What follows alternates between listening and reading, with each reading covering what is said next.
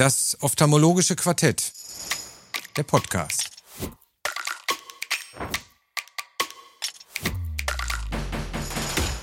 Die Videoversion finden Sie in der Mediathek auf ifox.com. Diese Sendung wird Ihnen präsentiert mit freundlicher Unterstützung von Affidera. Liebe Kolleginnen und Kollegen, liebe Zuschauer, herzlich willkommen zu einer neuen Ausgabe des ophthalmologischen Quartetts hier bei iFox. Das Thema der heutigen Sendung wirkt nicht spektakulär, das trockene Auge. Aber dennoch habe ich versucht, mit meinen Gästen interessante Fälle in dieser Sendung zu präsentieren. Ich freue mich auf Frau Professor Anja Liegfeld aus dem Ernst von Bergmann Klinikum in Potsdam, Herrn Laszlo Kirai aus dem Smile Eyes Augenzentrum in Leipzig und Herrn Professor Ali Rezai Mirshai aus der Augenklinik Darden in Bonn. Mein Name ist Carsten Klabe und ich habe die Ehre, heute gleich den ersten Fall zu präsentieren. Dieser ist sicherlich nicht ganz passend, aber ein eher ungewöhnlicher Fall für die Sicker-Sprechstunde. Ein Patient wurde mir nach einer Relasik aufgrund eines Epitheleinwachsens in das Interface vorgestellt mit der Frage anhaltender Beschwerden bei einem trockenen Auge unter einer ausbleibenden Sehverbesserung. Der Hintergrund der Frage war die Einleitung einer autologen Augenserumtherapie. Zunächst sehen wir hier zwei Aufnahmen aus der Aberometrie, die ich zuerst, bevor ich den Patienten überhaupt gesehen habe, vorgelegt bekommen habe. Und hier erkennt man am linken Auge auf der Placido-Aufnahme eine Irregularität dieser Ringstrukturen, die schon zu einem klassischen trockenen Auge eigentlich eher nicht passen. Das zweite sind die Aufnahmen der Pentacam, die mir vorgelegt wurden. Hier das rechte Auge mit einem regulären Bild in der Topographie, wie ich es auch nach einer LASIK erwartet hätte. Auf dem linken Auge, insbesondere die Aufnahme links unten, zeigt eine massive Veränderung der Hornhautbrechkraft, gerechnet hier theoretisch auf 29 Dioptrien, ein für eine LASIK, auch Relasik oder einen anderen refraktiven Eingriff der Hornhaut für mich nicht erklärbaren Befund. Der Patient hatte tatsächlich eine Sehschärfe auf dem betroffenen Auge von nur 0,2 und ließ sich auch mit jedweder Korrektur nicht im Visus anheben. Der Befund zeigte leichte periphere Epithelinseln im Interface, die aber auch für die Visusverschlechterung nach meiner Einschätzung nicht erklärend waren. Und äh, ähm, die Eigenserumtherapie, die wir angedacht hatten oder die angedacht war, ähm, ist an und für sich eine sehr simple Sache, aber hocheffektiv. Das, was Sie können müssen, ist bei den Patienten Blut abnehmen. Sie brauchen eine Zentrifuge, bei dem Sie das Ganze zentrifugieren und anschließend das Serum nochmal mit äh, Calciumchlorid versetzen, das inkubieren und dann entstehen tatsächlich gebrauchsfertige Augentropfen. Es gibt mittlerweile ein System, in dem Sie das im geschlossenen System äh, anbieten können von der Firma BTI. Die einzige Hürde, die wir hier haben, für mich zumindest, ich arbeite ja in einer Praxis, ist, dass wir das nicht den Patienten mitgeben können. Äh, hier ist die Gesetzgebung in Deutschland für mich unverständlicherweise hochrigide. Sie müssen also, um das für einen Patienten zugänglich zu machen, dass Sie ihm diese Box mit diesen 30 Einzeldosen mitgeben zu können, sowohl ein äh, abgeschlossenes Pharmaziestudium haben, als auch Transfusionsbeauftragter sein, weil sie mit einem Blutprodukt umgehen. Nichtsdestotrotz, wir machen das so, wir haben eine Herstellungserlaubnis und die Patienten müssen also zur Anwendung zu uns tatsächlich kommen. In der Praxis darf ich es applizieren und in aller Regel, wenn die Patienten keine zu weite Anfahrt sind, schneiden die einfach mal, ich sag mal, etwas salopp in Anführungsstrichen in die Praxis, holen sich zweimal am Tag die Tropfen und damit kann man tatsächlich die Befunde sehr, sehr gut behandeln. Nun, wie schon eingangs gesagt, der Befund passte an sich nicht wirklich ähm, in der Gesamtheit zu einem reinen trockenen Auge, auch wenn der Patient mehrfach voroperiert war in der Anamnese auch eine Netzhautablösung, die aber nie Ursache war für das schlechte Sehen. Er hat äh, nach äh, Behandlung der Netzhautablösung wieder eine Sehschärfe von 80 Prozent gehabt. Ist dann Katarakt operiert worden, da ist die Zielrefraktion nicht erreicht worden und aus diesem Grunde erfolgte eine erste Relasik. Wir sehen auf, dem linken auf, auf der linken Aufnahme die einfache Anfärbung und hier fällt zunächst mal nicht viel auf. Das hat zweierlei Gründe. Erstens haben wir hier keinen Gelblichtfilter, den ich für absolut essentiell halte, um solche kleinen Veränderungen zu erkennen. Und das Zweite war, und auch das ist in dieser Aufnahme nicht tatsächlich sichtbar, ich habe es auch in diesem Falle zufällig entdeckt, dass der Patient tatsächlich noch eine therapeutische Kontaktlinse auf dem Auge hatte und das über einen Zeitraum von über einem Jahr. Ohne sonstige Reaktion. Also er hatte keine Gefäßeinsprossung am Limbus und sie war fast nicht zu identifizieren. Dann haben wir sie rausgenommen. Das Ergebnis waren dann die dort äh, bestehenden Epitheldefekte, die man mit dem Gelblichtfilter wunderbar darstellen kann. Und wir haben tatsächlich dann relativ kurz äh, eine, eine Therapie mit Augenserumtropfen gemacht. Und hier ist der Befund links nach einer Woche, rechts nach vier Wochen eine komplette Erholung. Wobei der Patient mir schon am Tag nach dem Erstkontakt eine freundliche E-Mail geschrieben hatte, er wüsste gar nicht, ob er kommen müsste, weil er jetzt wieder toll sehen könnte. Es würde noch ein bisschen kratzen, aber er könnte wieder toll sehen. Also für mich die Botschaft war erstens, wie immer, guckt mal genau hin. Und äh, zweitens, und das machen wir gerne, die, die typische Indikation für die Eigenserumtropfen ist ja die neurotrophe Keratitis. Also dass wir bei schweren Epitheldefekten, die unter antientzündlicher Therapie nicht wirklich abheilen, doch diese Methode haben, die ich eigentlich für wert halte, viel weiter zu verbreiten. Led lediglich die regulatorischen ähm, Limitierungen, die uns da gesetzt werden, verhindern, dass wir das viel, viel häufiger bei unseren Patienten anwenden. Ja, sehr schön. Und war denn dann die, der Patient wieder rehabilitiert visuell, also 1.0? Tatsächlich, oder? der Visus SC 1,0, so wie wir es eigentlich auch mit der, deswegen ist ja die Relasik durchgeführt worden, um nochmal ein Feintuning zu machen. Das sehen wir nicht ganz selten, dass nach einer Lasik und dann anschließend einer äh, Linsenversorgung wir doch gewisse Abweichungen haben. Aber das sind Premium-Patienten, die haben einen sehr hohen Anspruch und die sind mit nichts weniger als 1-0 zufrieden. Ich denke, das können wir auch liefern, das zu Recht. Aber äh, ja, schnell erholt und tatsächlich jetzt volle Sehschärfe. Ja. Ich meine, der eine oder andere von uns hat es auch im klinischen Alltag erlebt. Also ich habe es schon mal erlebt, eine Linse, die am Ende der Kataraktoperation reingekommen ist oder nach einer Lasik und die dann vielleicht vergessen wurde. Der Patient hat es in der Aufregung auch nicht irgendwie ganz mitbekommen und dann Tage oder Wochen später wieder raus. Also das, das kennen wir schon und dass das irgendwann auch ähm, für ein bisschen Unmut sorgt, weil man sagt, naja, warum hat das keiner gesehen? Und diese ganz feinen Linsen sind auch schwer zu sehen, weil man es ja auch nicht erwartet. Jetzt ist die Frage, hätte man es auf der Topografie oder äh, sonst so sehen können, vermuten können oder muss man wirklich ich hätte, anfärben? Ich hätte erwartet, dass ich es zumindest auf den Scheinflugaufnahmen sehe von der Pentacam. Ich habe die jetzt hier nicht mitgebracht, aber auf denen habe ich es auch nicht erkannt. Also das war tatsächlich eine sehr, sehr dünne Kontaktlinse. Jetzt ist das natürlich ein Befund nach zweifacher Lasik. Der Patient war ursprünglich minus 10 Dioptrien kurzsichtig. Das heißt, die Resthornhautdicke ist sehr, sehr dünn und es war ein seitendifferenter Befund. Aber die Scheinflugbilder sahen auf beiden Augen vergleichbar aus. Und normalerweise sehe ich, ich kenne das, wenn ich das von meinen äh, DMAC-Patienten äh, wenn ich, da machen wir Vorderabschnitts-OCT und oder eine Pentacam und in aller Regel kann ich da die, die Kontaktlinse sehen. Die habe ich nicht auf diesen Aufnahmen gesehen. Tatsächlich. Ungewöhnlich, aber tatsächlich der Aufruf, so etwas Art 1 zu dokumentieren. In der OP-Dokumentation, das ist ja intraoperativ gemacht worden und zweitens äh, tatsächlich dann auch wirklich das zu dokumentieren, dass man sie entfernt hat oder sie nicht mehr da war. Ja, und ungewöhnlicher Fall. Ich erinnere mich nur an eine junge Patientin, die wegen einem Schalation mal kam. Das Schalation bestand aus vier formstabilen Kontaktlinsen, die dann eingewachsen waren. Also auch solche äh, Befunde gibt es. Ähm, das macht es spannend, aber ja, ja, ungewöhnlich. Ich glaube, glaub, hier ist auch die Message, das Anfärben ist einfach unverzichtbar. Ne?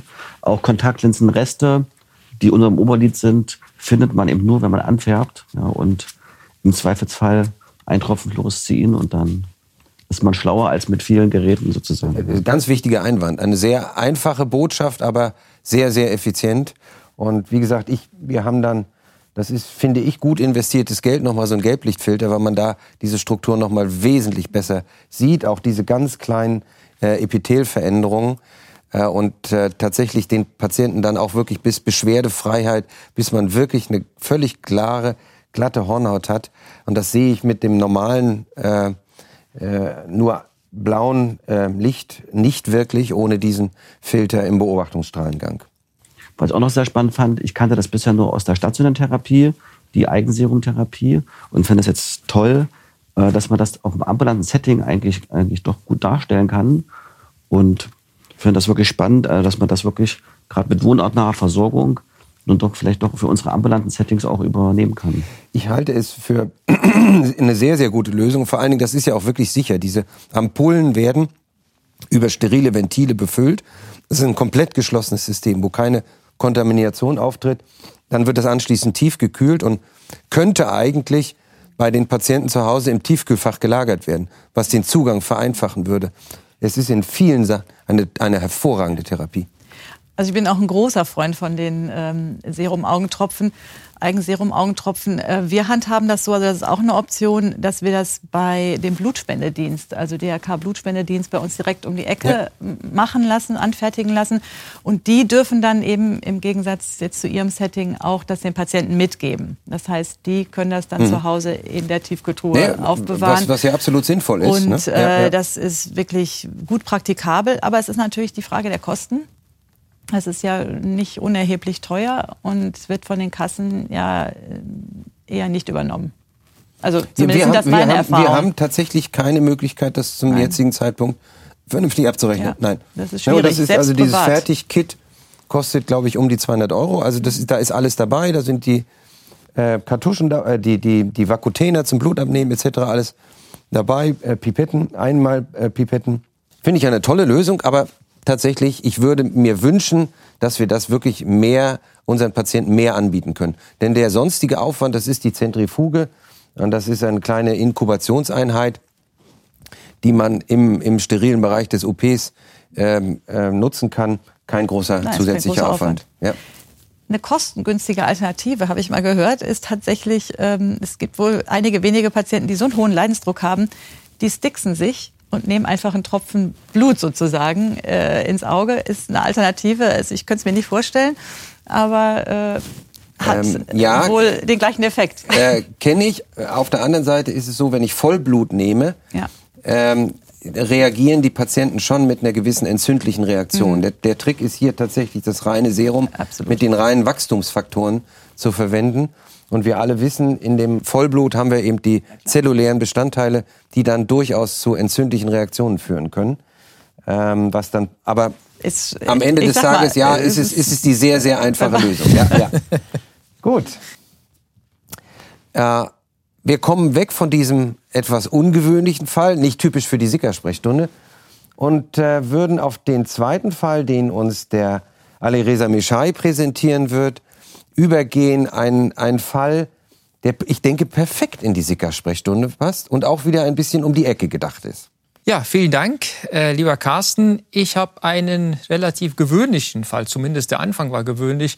Es war ein älterer Herr, Mitte 70, äh, der, mir, äh, der äh, mir überwiesen wurde zur ambulanten Kataraktoperation, war beidseits ein bisschen hyperop und hatte im Prinzip plus 3, plus 3,5 und ähm, beidseits eine nukleare Katarakt, LOX 3, LOX 4. Und habe ich gesagt, na gut, ist eine gute Indikation, etwas flacherer Vorderkammer. Und habe ist eine gute Indikation, auf jeden Fall machen. Ich habe den dann beidseits operiert, zeitversetzt an Katarakt und ihn dann zurücküberwiesen zu seinem niedergelassenen Augenarzt, der ihn betreute. Das war Mitte 2016. Und 2017, im März 2017, erreichte mir folgende E-Mail von ihm, die ich gerne auch vorlesen möchte. Sehr geehrter Herr Mirschai, Sie haben mich im September 2016 an beiden Augen operiert. Erfolgreich. Alles gut verheilt, Sehschärfe mit 100 bzw. 120 Prozent wieder hergestellt. Bis dahin habe ich mich gefreut, sagte, naja, es kommt so ein Dankes-E-Mail und wahrscheinlich eine Champagner, die noch vielleicht unterwegs ist äh, per Post. Ähm, äh, das bin ich so, äh, ab und zu gewöhnt. passiert das so. durchaus. Ja, gewöhnt das nicht. Normale. Das gibt es manchmal. Dann äh, der zweite Satz. Nach der Operation traten bei mir Probleme rund um das Auge und im Auge selbst ein. Wärmegefühl, Augenbrennen, geschwollene Augenlider oben und unten, alles ähnlich wie Heuschnupfen oder Nebenhöhlen oder ähnliches. Untersuchungen beim Hausarzt inklusive Blutbild, beim HNO-Arzt, keine Anzeichen einer Erkrankung. Und dann ging die E-Mail nochmal so eine Dreiviertelseite weiter. Und dann habe ich ihnen gesagt, naja gut, guter Herr, kommen Sie in meine Sprechstunde, wissend, was auf mich zukommt, postoperatives Zika-Syndrom nach Katarakt, wahrscheinlich hat er es schon vorher gehabt. Ähm, dann kam er und dann hat er auch beschrieben, was der niedergelassene Kollege sinnvollerweise gemacht hatte. Der hatte diverse Therapieversuche unternommen mit Tränenersatzmittel, lokalen Steroiden. Der hatte auch sogar lokale antibiotikahaltige Tropfen äh, verordnet, in der Hoffnung sozusagen, dieses postoperative Zika-Syndrom in Anführungsstrichen in den Griff zu bekommen. Der hat all diese Beschwerden vor der Operation nicht gehabt. Dann kam er zu mir in die Sprechstunde, das war März 2017. Und ich war schon vorher angespannt und daraufhin folgten bis Mitte 2018 weitere Therapien. Ich habe dann gesagt, na ja, gut, versuchen wir es intensiver mit Augentropfen, mit Tränenersatzmittel. Litranthygiene habe ich gemacht. Ich habe mir mal die Maibumdrüsen angeschaut. Die waren eigentlich ganz gut. Also es war keine Indikation für eine IPL oder für eine Lipoflow-Therapie. Ich habe dann mit antiphlogistischer Therapie angefangen. Wir haben MMP9 bestimmt. Dann sagte ich, na ja, gut, MMP9 positiv, entzündliche Komponente, Cyclosporin-Augentropfen. Und es folgten lange und intensive Gespräche. Also meine Assistentin wusste dann Bescheid, das ist der Herr X, der hat auch 80 Kilometer Anfahrt gehabt. Immer doppelte Zeit, dreifache Zeit äh, einplanen. Äh, der Chef ist anschließend äh, etwas äh, unruhig. Äh, äh, der braucht auch danach noch eine kurze Pause. Braucht danach auch eine kurze Pause, lange Gespräche und es ist immer dasselbe. Ich sehe gut, ich bin zufrieden, aber dieses Geschwollene. Und jedes Mal war ich zufrieden, wenn ich sagte, okay, der ist, der geht halbwegs zufrieden raus. Und ich war mit meinem Latein am Ende. Ich wusste gar nicht mehr, was ich mit ihm machen soll. Einfach unglücklich, trotz einer guten Sehschärfe. Dann kam er Mitte 2018 wieder zurück, genau dasselbe wieder, in meinem Sprechstunde zwei, dreifacher Slot belegt, damit wir es lange besprechen können. Da kam er rein. Ja, Herr Mischai, ich bin ganz glücklich, ich habe keine Beschwerden mehr, ich bin zufrieden, alles gut. Ich bin nur noch vorbeigekommen, das Ihnen zu sagen und damit Sie schauen, ob alles in Ordnung ist. Und ich war, es war für mich besser als äh, ein LKW-Ladung Champagner. Also ich hätte mich noch mehr gefreut über diese Aussage, weil ich mich darauf eingestellt hatte, noch lange mit diesem Fall beschäftigt zu sein, wobei ich dann einfach auch nicht mal weiter wusste. Was soll ich machen? Die Maibumdrüsen sind, sind Erfolg, wir haben antientzündlich maximal behandelt, wir haben das getan, was, was mein Latein hergab. Dann sagte er mir, ja gut, wie ist das denn gekommen? Der sagte, ja, ich habe die Tropfen alle weggelassen, ich nehme nur noch Tränenersatzmittel und zwar etwas Carbomerhaltiges. Und ich sagte, naja, wie kann das sein, dass all diese Beschwerden weg sind? Und dann sind wir in die Anamnese zurückgegangen und wir haben gesehen, dass er durchgehend beziehungsweise mit kleinen Unterbrechungen immer hyaluronsäurehaltige Augentropfen hatte. Und dann kam mir der Gedanke, das kann vielleicht eine Hyaluronsäureunverträglichkeit sein und habe geschaut, ob es in der Literatur beschrieben ist, in augenärztlicher Literatur nicht beschrieben und habe ihn dazu sogar bewegt, noch einmal einen Versuch zu unternehmen. Der war, der war überzeugt davon, dass das die hyaluronsäurehaltigen Tropfen sind, hat es aber dann auch gemacht und, und sagte, das wäre das wär verzögert, nach ein paar Tagen wirklich dieselben Symptome aufgetreten. Also am Ende ist er glücklich ohne spezifische Zika-Therapie, jedoch mit Augentropfen, also Tränenersatzmittel, die frei von Hyaluronsäure sind. Dann habe ich mir das mal nochmal angeschaut. Also ich war glücklich, sehr glücklich, dass, dass der Herr wieder zufrieden ist. Der war letztens 2021 wieder bei mir in der Sprechstunde, um auch nur zu sagen, es ist alles gut, er ist super zufrieden.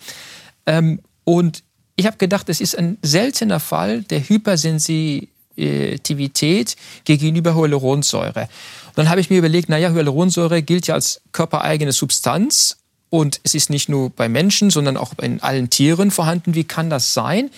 Ähm, ich habe in die Literatur geschaut, die Dermatologen kennen das und die plastischen Chirurgen. Und zwar von hyaluronsäurehaltigen äh, subdermalen Injektionen, also Filler. Da gibt es etwa bei maximal 1% der Fälle schon Hyaluronsäureunverträglichkeit. Und das hängt wohl damit zusammen, dass diese Hyaluronsäure eben natürlich nicht menschlichen Ursprungs ist, sondern entweder von Hahnenkämmen gewonnen wird oder eben von Streptokokken ähm, labormedizinisch bzw. mikrobiologisch hergestellt wird. Und damit das haltbar ist, wird, es, wird die Hyaluronsäurenketten aneinander ähm, ja, aneinander gehängt sozusagen, damit man hochmolekulare Hyaluronsäure bekommt. Und das ist dadurch durchaus in einigen wenigen Fällen seltene allergische Reaktionen im Sinne einer Typ 4 Hypersensibilität gibt. Und es gibt auch schöne Arbeiten, ich habe Ihnen zwei mitgebracht, äh, Dermatologen sind da einen Schritt weiter, haben äh, auch diese Hypersensitivität ähm, äh, klassifiziert, die versucht, die Pathophysiologie zu erklären, wobei das nicht ganz erklärt ist. Und auch in einer weiteren Arbeit eben auch nochmal zusammengefasst. Also wer sich dafür interessiert, diese zwei Arbeiten lohnt es sich anzuschauen. Also was will ich damit sagen? Ich will nur sagen, wenn man sozusagen morphologischen perfekten Befund hat, inklusive Lidränder und inklusive Maibumdrüsen, ähm, Ausgänge und, und die Malbomographie und alles probiert hat, sollte man vielleicht denken, es kann vielleicht eine Hyaluronsäure äh, Hypersensibilität sein. Und weil es ein Spättyp ist, reicht es nicht, wenn man die Tropfen zwei Tage weglässt und sagt, ob es besser wird, sondern man muss sie eine lange Zeit weglassen und hyaluronsäurefreie Augentropfen nehmen. Selten, aber äh, wenn, ich, wenn ich das vorher gewusst hätte, hätte ich mir lange Gespräche aber gesparen können. Auf der anderen Seite äh, die Inzidenz war mit etwa ein Prozent angegeben. So ganz so selten ist das nicht. Und ich glaube, wir haben alle unsere Sprechstunden voll mit, mit Zika-Patienten.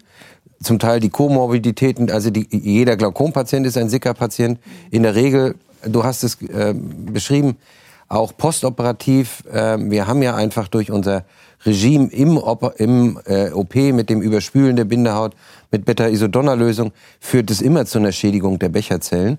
Und die haben immer Passagierstörungen. Und äh, das heißt also, die Gesamtzahl der Patienten mit solchen Beschwerden ist doch relativ hoch. Und wenn ich dann überlege, jeder hundertste Patient, also erstens ein sehr schönes Beispiel, auch mal tatsächlich weiterzudenken. Denn das ist ja fast reflexartig, wenn der Patient über ermüdete Augen klagt. Das ist, das ist fast wie in der Fernseh Fernsehwerbung, äh, die ja auch mittlerweile große Fußballvereine uns zeigen, dass man dauernd Tropfen nehmen muss und am besten hyaluronsäurehaltige Tropfen. Aber ein paar davon sind dabei, die es eben nicht vertragen. Also ich finde ein ganz spannendes äh, ganz spannender Aspekt der, der Sickersprechstunde. Auch mal daran zu denken, dass nicht das, was wir therapeutisch machen, auch immer gut für den Patienten ist. Vielleicht noch ein Hinweis, es, die Dermatologen haben dann diskutiert, gerade wenn man Filler gibt, äh, lohnt es sich ein Allergietest, kann man das vorher feststellen und die sind im Moment zu dem Ergebnis gekommen, dass man es damit eben nicht feststellen kann. Also es bringt nichts, den Patienten zum Allergologen zu schicken mit dieser Fragestellung, der kann das dann auch nicht feststellen. Also was man machen, wenn man den Verdacht hat, einfach ähm, auf Camembert-haltige Augentropfen äh, umschwenken, etwas anti Phlogistisches tun, antientzündliches tun und zwei, drei Wochen abwarten und schauen, ob die äh, Symptome subjektiv besser werden. Also nicht, dass wir jetzt alle Patienten zu Allergologen schicken mit Verdacht auf Hyaluronsäure und Verträglichkeit. Ich glaube, auch hier ist wieder eine ganz grundsätzliche Therapie zum Zuge gekommen, nämlich der klassische Auslassversuch, Auslassversuch, den der Patient selber eingeleitet hat. Ja, also das kann man immer empfehlen, ne, wenn man viele Tropfen hat und man weiß nicht weiter, einfach mal Reset zu machen, sagen, okay, jetzt tropfen wir erstmal gar nichts und dann fangen wir mal mit einem Tropfen an. Ich sage immer dann, wir wissen ja dann gar nicht mehr, welcher Tropfen interagiert mit welchem, welcher macht welche Nutzen, welchen Schaden. Und das ist jetzt ja glücklicherweise sozusagen von ganz alleine gekommen, ja, aber das ist sozusagen Pharmakologie sozusagen immer Drug, Drug Holidays, sagt man da, glaube ich. Und äh, immer mal nichts machen, ja, und dann so Schritt für Schritt wieder aufbauen. Ja, egal so ob Glaukomtropfen oder das sind ja alles keine lebensbedrohlichen äh, Sachen, wo man jetzt mal nicht 14 Tage oder drei Wochen die Tropfen absetzen könnte. Und ich denke, das ist nochmal so ein guter, guter Fall, um das mal nochmal zu zeigen. Eine wichtige ja. Botschaft, mhm. dass man, wir, wir, manchmal scheint es so reflexartig, wir setzen noch ein Tröpfchen ja. an und dann machen wir es noch ein bisschen intensiver. Ja. Am Ende des Tages machen wir es damit nicht besser, sondern schlechter, denke ich auch. Auslassversuch und auch, du hast erwähnt, bei Glaukompatienten. Durchaus. Das ist durchaus möglich, auch wenn viele Patienten, vor, ich erlebe es immer wieder, wenn die von Zuweisern kommen, die gesagt haben, sie dürfen die Tropfen gar nicht absetzen. Dann blinden sie sofort, was alles nicht stimmt. Äh, und die quälen sich tatsächlich dann mit solchen erheblichen Beschwerden. Aber ich finde, dass uns das auch nochmal zu diesem Thema führt, was Sie ja erwähnt hatten, dass eben gerade die Katarakte, ich meine, das ist ja jetzt ein außergewöhnlicher Fall, aber dieses typische, dass ganz viele Kataraktpatienten ja dann mit den exacerbierten Sickerproblemen kommen, die ja latent immer vorher schon bestanden haben, aber dann so richtig zum Ausbruch kommen, die dann eben unglücklich auch oft äh, im Verlauf vor uns sitzen. Und vielleicht auch da die Frage, ähm, bei Premium-Linsen machen wir das schon lange, dass wir immer zusätzlich vom ersten Tag an auch additiv Tränenерsatzmittel tropfen. Äh, wie Sie das in der normalen Kataraktsprechstunde äh, handhaben, ob man nicht eben sowieso vielleicht gerade begleitend perioperativ äh, Tränenersatzmittel tropfen sollte. Mhm. Ja. Ich gebe jedem Patienten, ja, jeder bei uns ist auch Standard. Jeder Patient kriegt zusätzlich Tränenersatzmittel. Ja. Mhm. Man kann das auch ein bisschen steuern mit der Konzentration des Jodes und der Applikationsdauer. Ne? Das ist ein ja. entscheidender Einfluss, ja, wie hoch ist das Jod konzentriert, wie lange appliziert man für dieses postoperative Sika-Syndrom. Und was würden Sie da empfehlen konkret? Also welche Konzentration, wie lange? Also wir haben die Erfahrung gemacht, dass die jüngeren Patienten, also unsere ICL-Patienten, die spielen wir mit 5%igem Jod, die vertragen das also sehr, sehr gut. Da haben wir eigentlich gar keine Probleme. Aber die älteren Kataraktpatienten, da sind wir ganz früh von diesem 5%igen Jod wieder weggegangen und nehmen dann äh, 1,2 oder 2,3%iges und lassen das dann einfach länger einwirken. Ja, dann eben nicht 10 Sekunden, sondern eben 30 Sekunden oder eine Minute. Äh, dadurch hat man aber weniger Toxizität sozusagen und da scheint auch eine Altersabhängigkeit zu sein. Also wie gesagt, ECL bleibt bei 5% ohne Beschwerden. Ja, die älteren Patienten haben ja schon in der Regel eine erhebliche Vorschädigung. Ne? Also welcher Patient über 70 äh, kommt nicht in die Sprechstunde und sagt, morgens sind die Augen verklebt, egal ob der operiert wurde oder nicht. nicht? Also das ist ja tatsächlich dann. Jetzt, jetzt nehmen die etwas jüngeren Patienten zu, weil die anderthalb Jahre im Homeoffice verbracht haben. Aber äh, am Ende haben wir, haben wir wirklich sehr, sehr viele von diesen Patienten.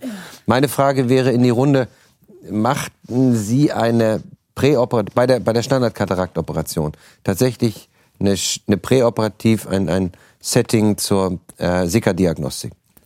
Ich denke, dass man es machen sollte. Wir machen es nicht, aber man sollte es machen, weil dann äh, klar wird, auch in der, in der Dokumentation, dass die Probleme vorher schon da waren. Das sind sozusagen nicht das Schuld, die Schuld des Chirurgen, die er sich, die sich den, oder der Chirurgin, die sich dann rechtfertigen muss, sondern man sagt, okay, die Maibomdrüsen waren vorher schon rarifiziert oder es gab äh, vorher schon ähm, eine, eine Minderproduktion von, von Tränenflüssigkeit oder was auch immer. Also ich träume davon, das würde ich schon ja, gerne machen. Ähm, Im Moment kann ich es einfach logistisch nicht umsetzen, aber ich finde schon, dass es Sinn macht und vielleicht auch gleich eine Empfehlung zu geben dem Zuweiser, pass auf, da ist schon Sika im Anmarsch oder, oder, oder was heißt im Anmarsch, Sika ist schon vorhanden oder äh, entzündliche Veränderungen sind vorhanden. Bitte postoperativ intensiv behandeln oder auch den Patienten darauf hinweisen.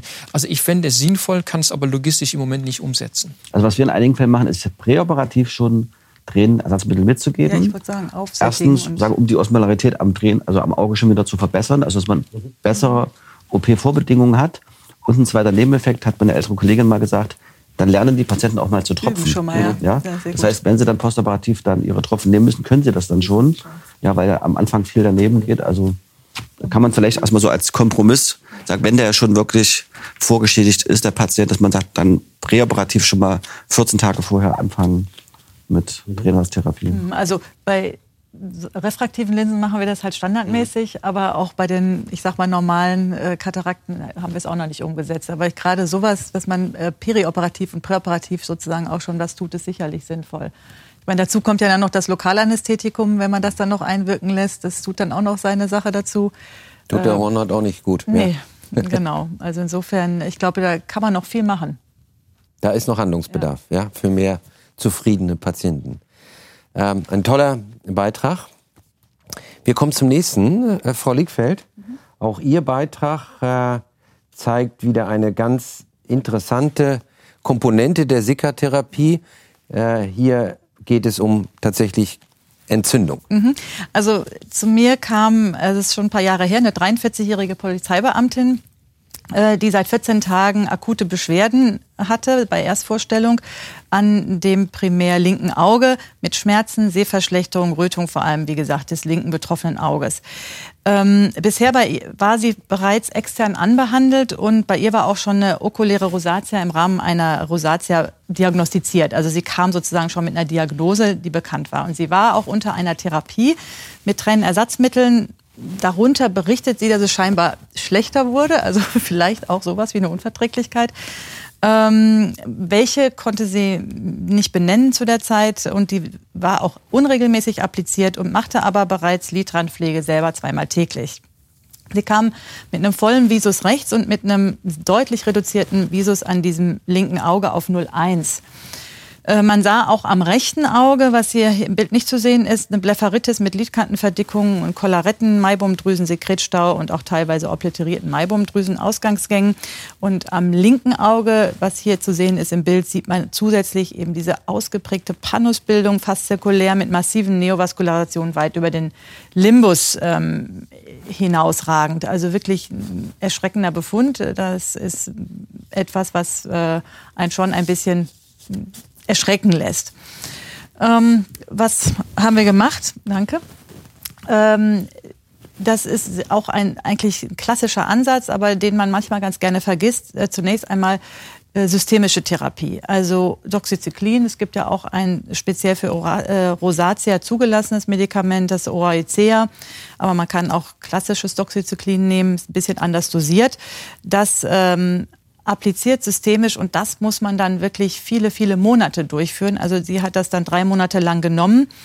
Ähm, trotz entsprechender Prävention, auch was den Magen-Darm-Trakt angeht, hat sie dann doch massive Nebenwirkungen entwickelt, was auch nicht so selten ist mit massiven Durchfällen. Aber wie gesagt, die drei Monate hat sie durchgehalten. Wir haben äh, zunächst auch lokal nochmal antientzündlich therapiert mit fünfmal Dexapos äh, zunächst mit sehr langsam ausschleichendem Schema. Äh, man kann auch da über eine halt-, Erhaltungstherapie nachdenken, äh, gegebenenfalls auch auf Softer Cord äh, einmal täglich, also Hydrocortison äh, umstellen. Zusätzlich hier auch nochmal das Tränenersatzmittel standardisiert mit wirklich zunächst stündlich Hyaluronsäure in dem Fall und zusätzlich für die Lipidphase Evotiers oder auch Evotiers Omega auch nach einem starren Schema fünfmal täglich zunächst Lidranpflege weiter ähm, fortgesetzt, wie sie es bereits machten, zweimal täglich. Und auch um nochmal so ein bisschen die antientzündliche Komponente und auch hinterher vielleicht das Doxycyclin etwas sparen zu können, ähm, Azithromycin lokal, Azyter-Augentropfen die man ja akut äh, nur drei Tage zweimal täglich tropft. Aber auch hier ist in so einem ähm, Fall sinnvoll vielleicht als eine Erhaltungstherapie das einmal täglich oder einmal alle zwei Tage langfristig durchzuführen.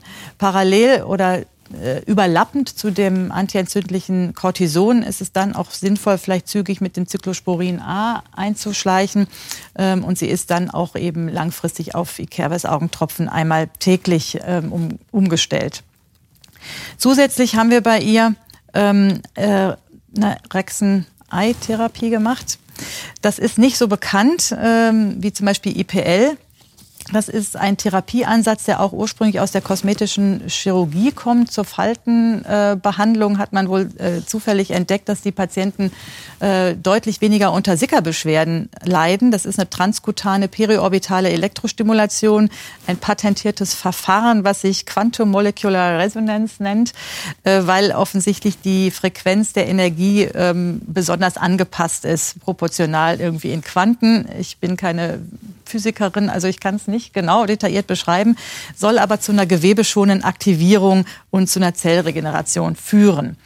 Ähm, das ist eine Therapie, die man auch, da muss man sich noch ein bisschen rantasten, äh, einmal in der Woche für 30 Minuten wird das über vier Sitzungen durchgeführt und man muss aber jedes Mal auch nach so einer Behandlung ähm, dann doch auch mechanisch die Maibumdrüsen ähm, die Maibumdrüsen-Ausführungsgänge auch äh, exprimieren.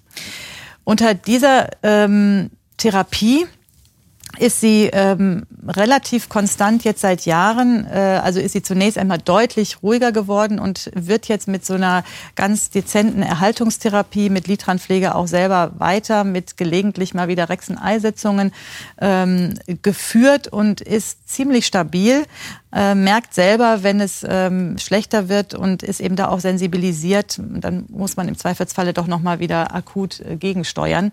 Ich glaube, hier ist wichtig, eben die Patientin hat sozusagen ihre chronische Erkrankungen erkannt, die sie eben auch selber jetzt äh, ganz gut im Griff hat, steuern kann und aber auch weiß, dass sie davon quasi nie befreit ist. Und hier kommt es ja, glaube ich, auch darauf an, dass man einfach sehr langfristig therapiert. Ähm, sie ist zwischendurch auch in den Jahren jetzt einmal ähm, zu einer Reha-Maßnahme in der Reha-Klinik gewesen. Und das ist, glaube ich, auch was ganz Schönes, was wir sozusagen auch nochmal an die Hand nehmen können als Augenärzte. Also es gibt ja auch speziell Augenreha-Kliniken, also in Masserbeck zum Beispiel, die sozusagen auch nochmal so ganzheitlich dem Patienten vieles an Tipps äh, an die Hand geben, auch ernährungstechnisch. Da kann man auch noch das eine oder andere machen. Entzündungshemmende Ernährung, Omega-3-Fettsäuren, das kennen wir auch. Und äh, bei ihr war auch noch mal Bildschirm, Arbeitsplatzbrille ein Thema, was natürlich ja auch noch dazu führt, sie ist viel am Bildschirm tätig, also wenig im Außendienst, ähm, was also auch so drumherum noch alles sozusagen zu verbessern ist die Gefahr ist ja, sie ist auch wieder voll beim vollen Visus zwischen 0,8 und 1,0. Ich meine, sowas kann natürlich im Extremfall zu Berufsunfähigkeit führen. Das ist ja bei so einer 40-jährigen äh, Mitte 40-jährigen Patientin ja auch dramatisch. Ähm, und was uns natürlich hier quasi schon geboten wurde, ist die Rosatia in der Primär ähm, Diagnostik, also die hatte, kam ja schon mit der, mit der Erkrankung, mit der bekannten Erkrankung. Aber es ist ja auch gelegentlich so, dass wir ausschließliche okuläre Rosatia-Fälle haben, die man vielleicht nicht sofort erkennt. Und ähm, auch gar nicht so selten sind es auch eben manchmal Kinder, die darunter leiden können, gerade an dieser okulären Rosatia.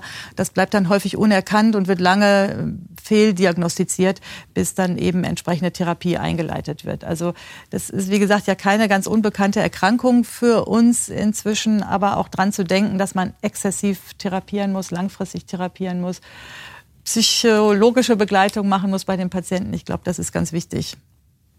Die Patienten haben ja einen hohen Leidensdruck. Also erstmal danke für die, für die Demonstration dieses, dieses tollen Falls. Das war ja die Spitze des Eisbergs, wenn ich die Bilder äh, Prä- und Post-Therapie äh, ja. betrachtet habe. Und was ja erstaunlich, die, auch die oberflächlichen Neovaskularisation der Hornhaut haben sich komplett, komplett zurückgebildet. Also, ja.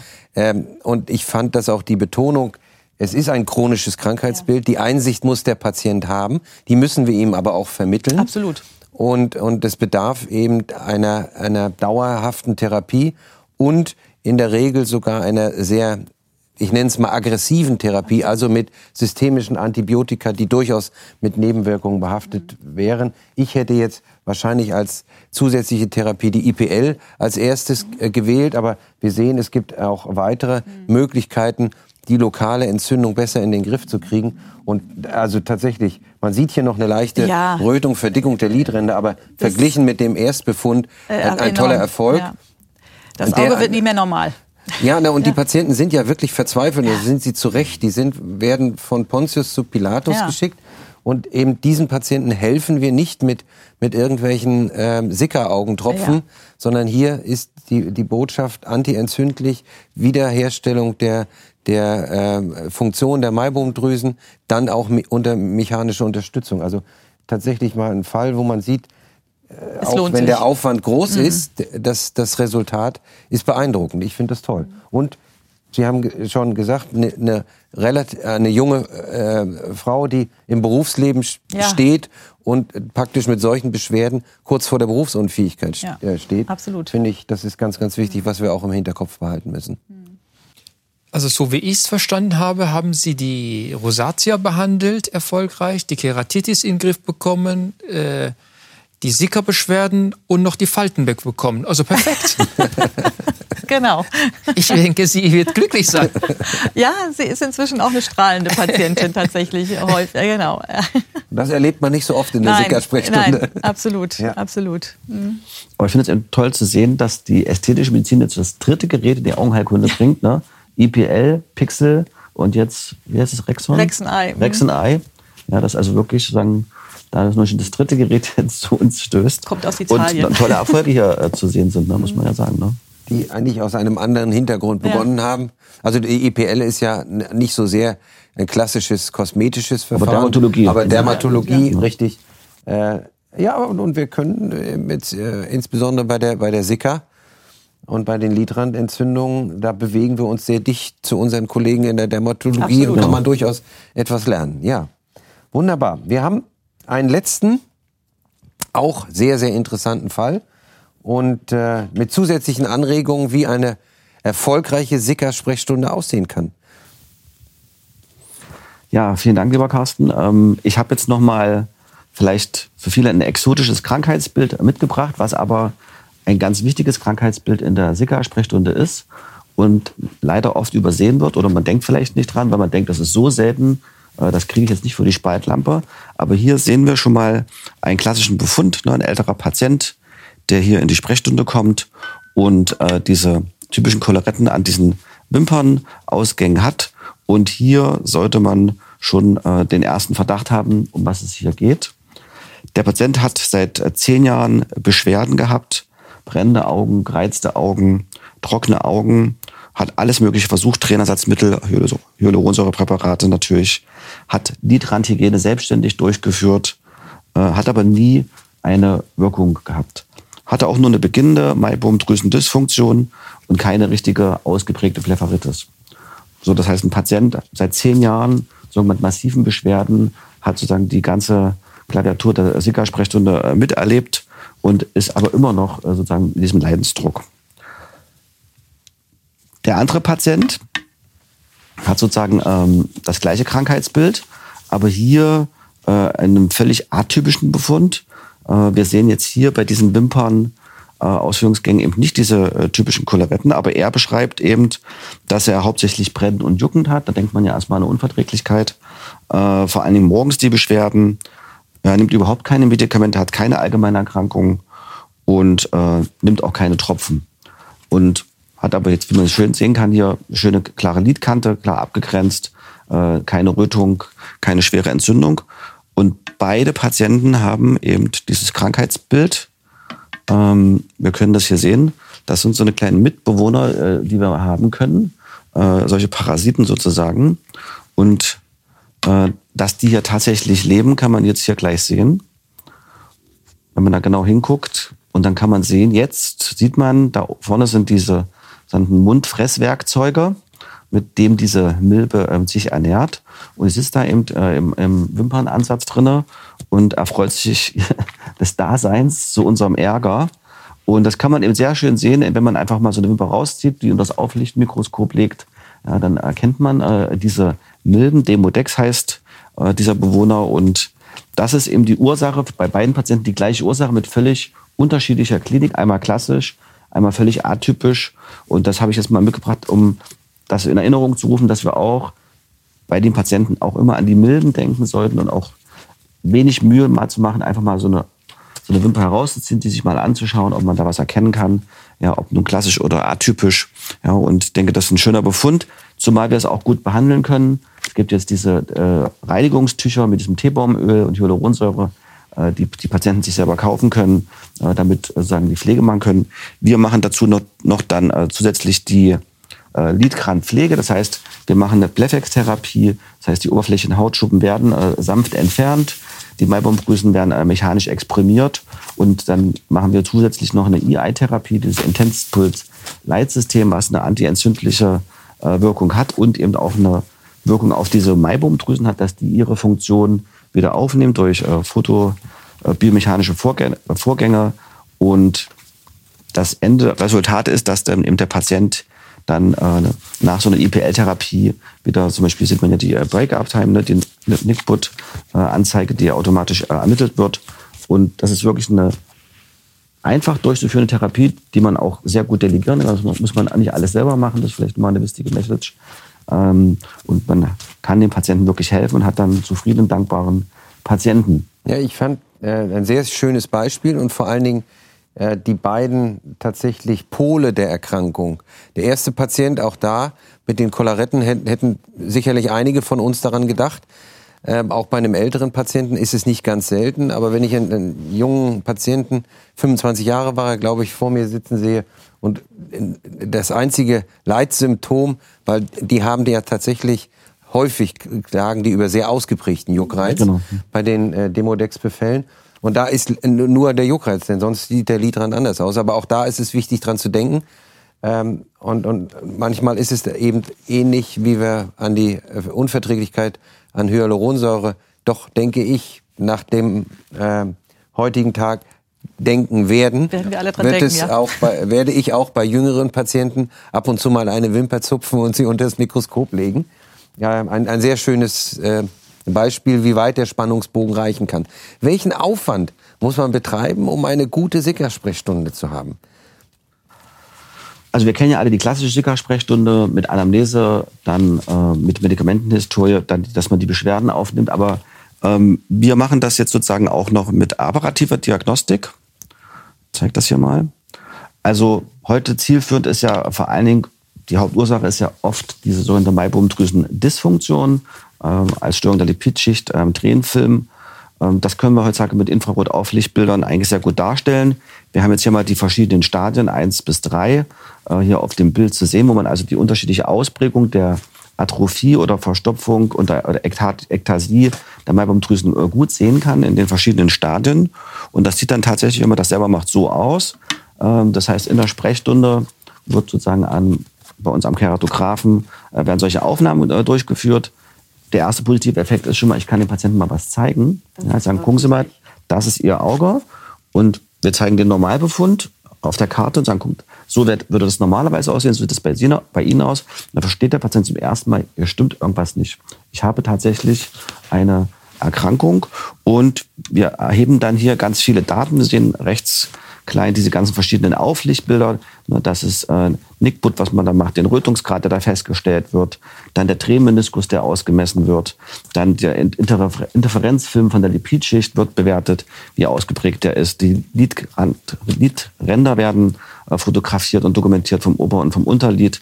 Wie sieht es dort aus? Sozusagen in einer großen Vergrößerung kann man sich das eben in Ruhe anschauen.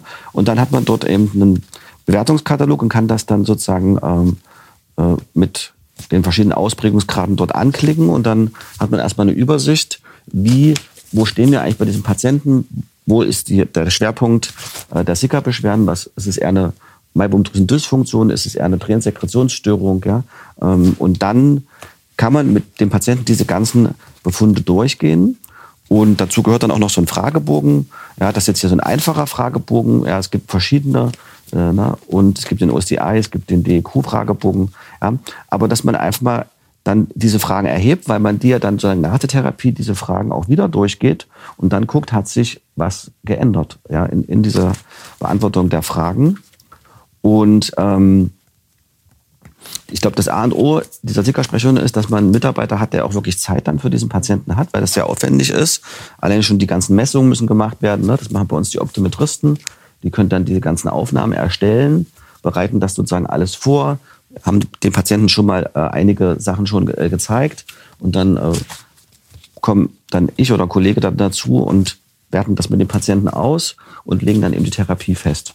Ja, und dann kann man das äh, wirklich schön machen. Das System ermöglicht auch einen Reportausdruck. Ich kann dem Patienten auch mal was mitgeben, finde ich auch sehr wichtig. Dann, ne, das ist Ihr Befund. Ja, und das sieht dann selber im Ampelsystem von Rot nach Grün, äh, ist schon besser. Ja, genau. Das für, für, das, für das Teaching der Patienten. Wir haben das ja, wir haben es mal diskutiert für die Glaukomdiagnostik. Wir haben es für die Netzhautdiagnostik. Wir haben das OCT heute Standardtools, mit denen wir unseren Patienten äh, Dinge erklären können, tatsächlich plakativ erklären können, ähm, was, an was sie leiden und, und wie der Krankheitsfortschritt ist. Und ich denke, ähm, das, was hier vorgestellt wurde, also die Kombination zwischen einer bildgebenden äh, Diagnostik, die ich dem Patienten demonstrieren kann, wo ich wirklich, und beeindruckend eben diese, äh, die, die Aufnahmen, das ist ja relativ einfach erstellt, aber äh, insbesondere bei der Maibomdrüsendysfunktion, das, äh, auch das, wenn der Patient diese Abbrüche sieht oder diese fehlenden Drüsen, dann versteht der, was wir wollen. Er verbessert nach meinem äh, Dafürhalten erstmal das Verständnis des Patienten in der Erkrankung, die Adherenz. Wenn ich das mit dem Fragebogen kombiniere, habe ich, glaube ich, das ist ein sehr wichtiges Tool, eine sehr gute Anregung, dann äh, ist die Führung der Patienten welche, weil ja häufig schwierig ist. Die sitzen vor einem und sagen, Herr Doktor, Sie haben mir jetzt wieder neue Tropfen aufgeschrieben, die helfen mir auch nicht. Ja, aber einmal für den Behandler selber mehr Informationen finde ich toll. Ähm, und ich denke, zeitlich ist der Aufwand für die Diagnostik nicht so sehr hoch. Das Gespräch ist, ja. Die, die, die Patienten sind sehr gesprächsintensiv, denke ich. Das haben wir alle und das schreckt uns ein wenig vor diesen Sprechstunden äh, weil wir alle wenig Zeit haben. Aber ich, ich glaube, ähm, ich, in, in Leipzig habt ihr ein sehr gutes Modell dafür gefunden, dass mit dem, wo ihr eine anständige Diagnostik, ein gutes Vorgespräch des Patienten, das, was wir mit unseren Linsenpatienten, die reden auch mit Refraktivmanagern genau. vorweg, ähm, und, und ich verstehe das, genau das so ähnlich das das mit Prinzip. der, mit der genau. Sicker-Sprechstunde. Und, und äh, dann haben wir eben viele neue Therapeutika, die wir durchaus einsetzen sollten. Und wenn wir die einsetzen können, dann kann eine Sicker-Sprechstunde, die dringend notwendig ist, dass sie gut läuft, weil wir sehr viele Patienten davon haben. Tolle Beispiele. Was sind eure Standardtherapieverfahren? Also je nach Ausprägungsgrad, je nachdem, ob die Maibaumdrüsendysfunktion vorliegt oder nicht, oder ob sie überhaupt noch in einem Stadium ist, wo man überhaupt noch was äh, erreichen kann, ist natürlich immer erstmal die äh, professionelle Lidreinigung. Äh, das erste, was wir machen, das erklären wir den Patienten, das ist wie eine Zahnheilkunde, dass sie können sich die Zähne putzen, aber man geht ja trotzdem zur professionellen Zahnreinigung. Ja? Das heißt, Lidrantigene ist das eine, die ist wichtig, ja, ja. ja, aber das muss dann bei uns Mitarbeiter muss das eben richtig machen. Und dann äh, wird eben erstmal exprimiert sozusagen dieses äh, Sekret aus den Maibaumdrüsen, was dort pathologisch ist. Und dann kombinieren wir das in der Regel mit einer IPL-Therapie und ähm, machen dann in der Regel drei Sitzungen, in seltenen Fällen auch mal eine vierte. Und in der Regel kommen die Patienten dann tatsächlich ohne Trainermittel aus. Oder sie brauchen dann nur so ein, zwei Tropfen am Tag Hyaluronsäurepräparate äh, zur Unterstützung. Und das ist eigentlich so dann der Routinefall. Ja. Wenn wir natürlich jetzt Patienten haben, die Störungen der wässrigen Phase haben, äh, das sehen wir dann ja im Schirmertest äh, 1 und 2, äh, dann äh, ist natürlich ein Punktumplak äh, das Therapiemittel der Wahl. Dann nehmen wir gerne diese äh, Silikon- Punktumplax sozusagen. Und für die refraktive Chirurgie haben wir noch diese Resorbierbahn, die nach sechs Wochen sich auflösen bei, bei LASIK-Patienten. Das sagen, also wenn es in der Phase Störungen gibt und ja, das ist eigentlich so das Routine-Setting. Der Patient, also sage mal, der Patient hat ja diese Trainersatzmittel. Jetzt kommt er zu dem Arzt und sagt, wissen Sie, ich habe ein tränendes Auge. Sie haben, sagen zu mir, das ist ein trockenes Auge. Verstehe ich nicht. Und ich nehme auch die Tropfen, die Sie gesagt haben, die sind teuer und es hilft mir alles nichts. Ja? Das ist der Punkt, wo wir dann sagen, wir haben eine spezielle Sicker-Sprechstunde für Sie, wir müssen uns das mal genauer anschauen. Und dann kommt die erstmal zu diesem Diagnostiktermin. Ja, da zahlen Sie ungefähr 100 Euro. Äh, erstmal nur für diese Aufnahme und dass wir auch erstmal eine differenzierte Diagnose stellen können. Und dann zeigen wir es dem Patienten und bieten ihm dann nach unserem Dafürhalten die richtige Therapie an. Das muss er ja leider alles selber bezahlen. Und dann kann der Patient je nach Leidensdruck selber entscheiden, ob er das dann möchte ob er eine IPL-Therapie möchte oder ob er sagt, nein, es reicht mir eigentlich, dass ich jetzt diese Krankheitseinsicht habe, jetzt habe ich es endlich verstanden. Ich komme dann doch mit den Tropfen eigentlich ganz gut zurecht. So schlimm ist es dann doch nicht. Ja, das heißt, ich sage mal, äh, der schwarze Peter liegt jetzt nicht mal bei uns sozusagen. Ja, das ist also sehr angenehm.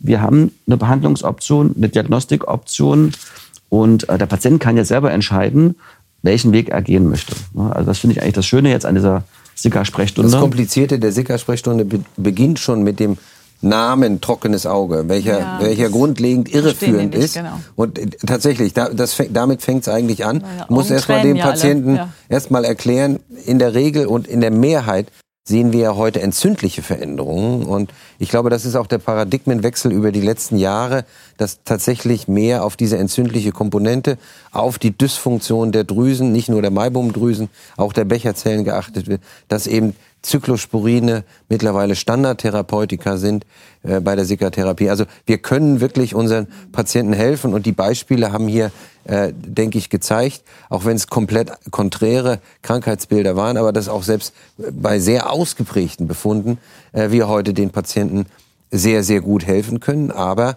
äh, na gut, wir, wir, äh, das ist ein, ein mühsamer Weg und erfordert Geduld.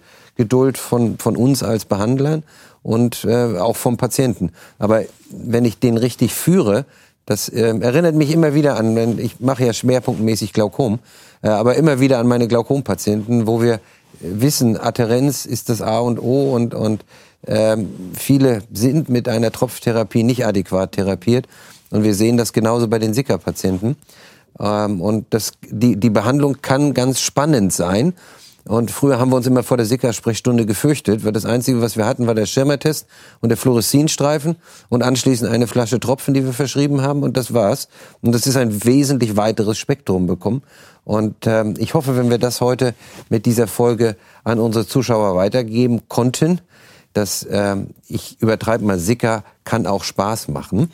äh, äh, dann, dann äh, mir hat es mir hat es sehr viel Spaß gemacht. Ich fand die Fälle sehr sehr interessant und ich fand auch die Darstellung, wie man so ein Setup macht für eine für eine Sicker Sprechstunde, äh, wie man das organisiert, äh, sehr interessant, denn wir haben sehr sehr viele Patienten davon Und äh, unabhängig, wo in welchem Landesteil dieser Republik wir niedergelassen sind, die Patienten haben mittlerweile auch das Verständnis, dass wenn nicht alle Leistungen beispielsweise von der gesetzlichen Krankenversicherung übernommen werden, sie bereit sind, dort einen Beitrag zu leisten, wenn am Ende das Ergebnis stimmt. Das ist ja immer wichtig. Und wenn ich, der, der Doktor führt mich und ich sehe das Ergebnis.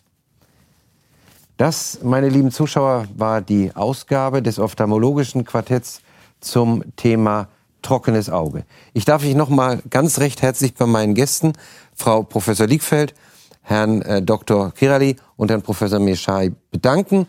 Und ich hoffe, Sie bleiben uns äh, gewogen und werden uns auch weiter in den kommenden Ausgaben des ophthalmologischen Quartetts folgen. Mein Name ist Carsten Klabe und ich wünsche Ihnen einen schönen Tag.